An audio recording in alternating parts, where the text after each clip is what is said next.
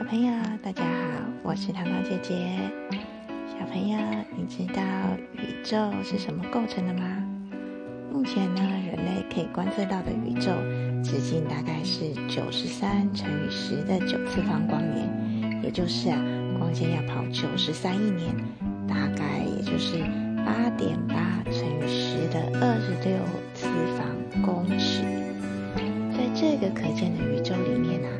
超星系团、星系团、星云、恒星、行星等汇聚集合而成。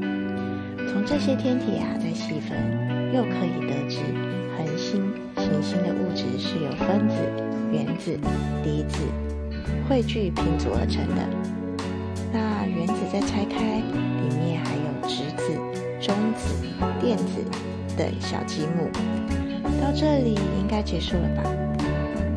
有哦，其实啊，随着科学的发展，这些小积木啊，还可以再拆成更小的东西，也就是科学家正在研究的夸克、氢子、重子等基本粒子。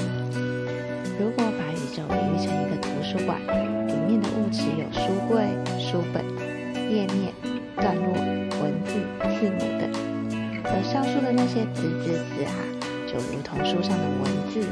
跟字母，注意哦，文字它还可以拆成笔画，这个也就是令科学家非常着迷的夸克、氢子、重子等基本粒子哦。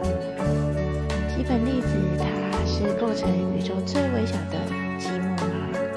目前的答案呢是没错的哦，但是谁又能保证在不久的将来，科学家还会不会再找到其他小的寂寞呢？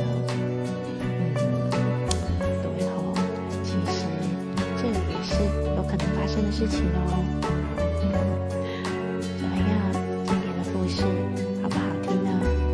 我是糖糖姐姐，那我们下次见喽。